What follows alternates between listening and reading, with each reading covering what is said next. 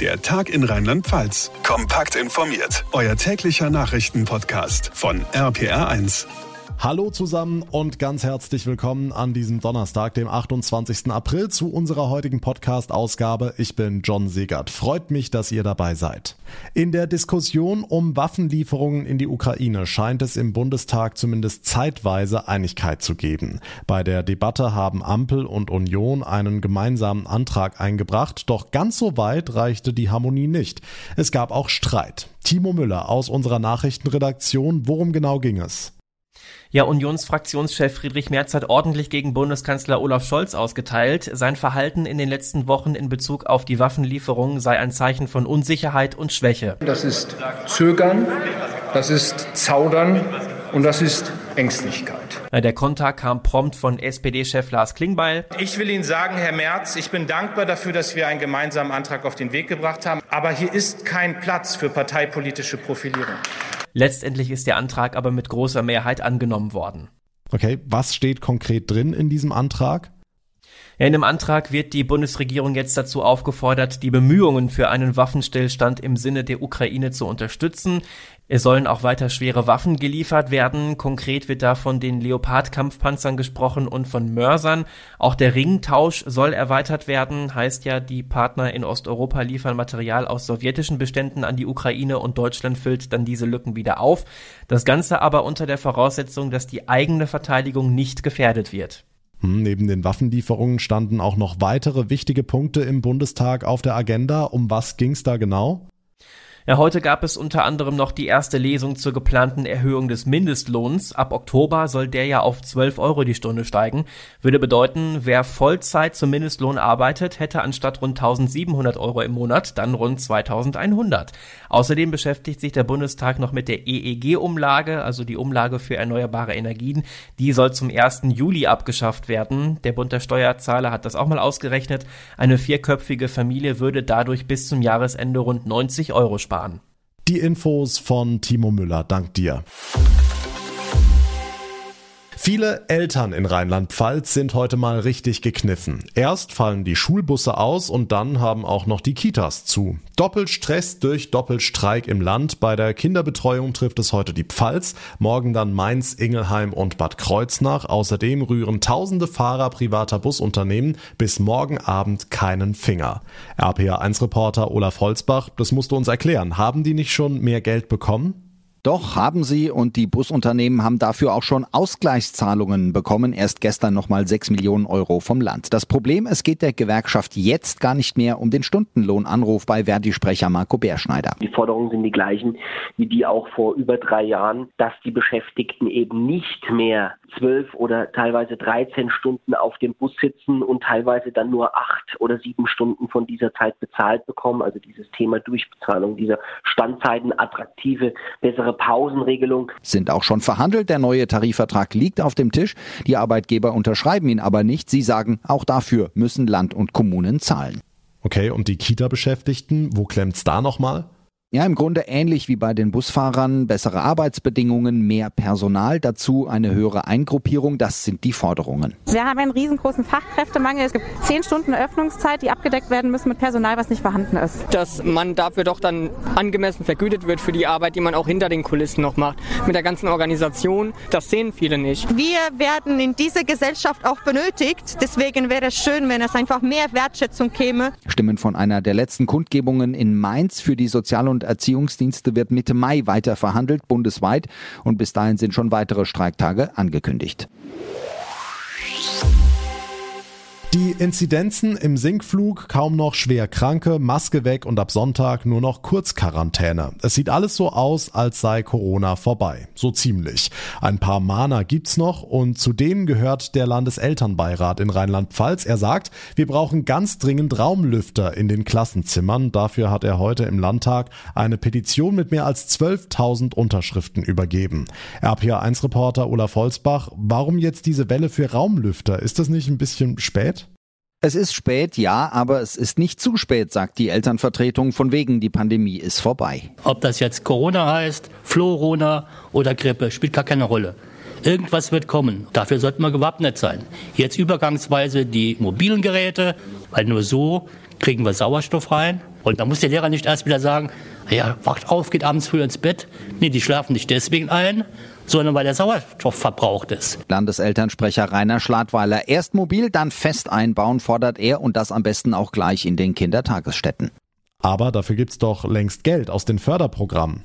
Genau darauf verweist auch das rheinland-pfälzische Bildungsministerium. 12 Millionen Euro sollten doch reichen. Es liegt nicht am Geld, es liegt an den Bedingungen, sagen die Elternvertreter, sagt die CDU im Landtag. Fraktionsbildungsexpertin Jenny Groß. Wenn ich gesagt bekomme, beispielsweise, wenn ich Klassenräume habe, wo die Fenster nicht mehr zu ertüchtigen sind oder es sollen nur Werkräume sein, wir müssen schauen, dass es flächendeckend in allen Klassen passiert. Und da müssen die Anforderungen andere sein, auch Richtung Schulbaurichtlinien. Da muss was passieren. Jetzt im Frühjahr und im Sommer wäre Zeit dafür, meint sie, weil aktuell entspannt sich die Lage auch an unseren Schulen. Stand gestern waren 8.500 Schüler und LehrerInnen infiziert. Im März waren wir mal bei über 25.000. Raumlüfter für alle rheinland-pfälzischen Schulen und Kitas. Die Forderung des Landeselternbeirats. 12.000 Menschen haben dafür unterschrieben. Und damit zu weiteren wichtigen Meldungen vom heutigen Tag zusammengefasst von Noah Theis.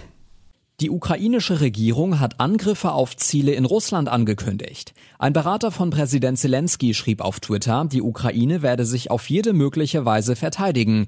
Das schließe auch Attacken gegen Lager und Stützpunkte Russlands ein.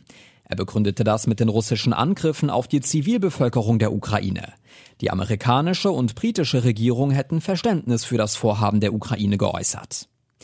Die Schulen in Rheinland-Pfalz sollen digitaler werden. Dabei sollen künftig fünf regionale Kompetenzzentren helfen. RPA1-Reporterin Tanja Holländer. Die Zentren sollen die Schulen beim Auf- und Ausbau der technischen Infrastruktur unterstützen, erklärte Bildungsministerin Hubich heute. Sie sollen also zum Beispiel Ratschläge zum Kauf und zur Wartung von Endgeräten geben. Wie müssen die Geräte instand gehalten werden? Wie müssen sie aktualisiert werden? Außerdem kümmern sie sich künftig um die Integration digitaler Geräte in den Schulalltag. Die Kompetenzzentren sollen in Neustadt an der Weinstraße, Rockenhausen, Rotalben, Neuwied und Trier entstehen.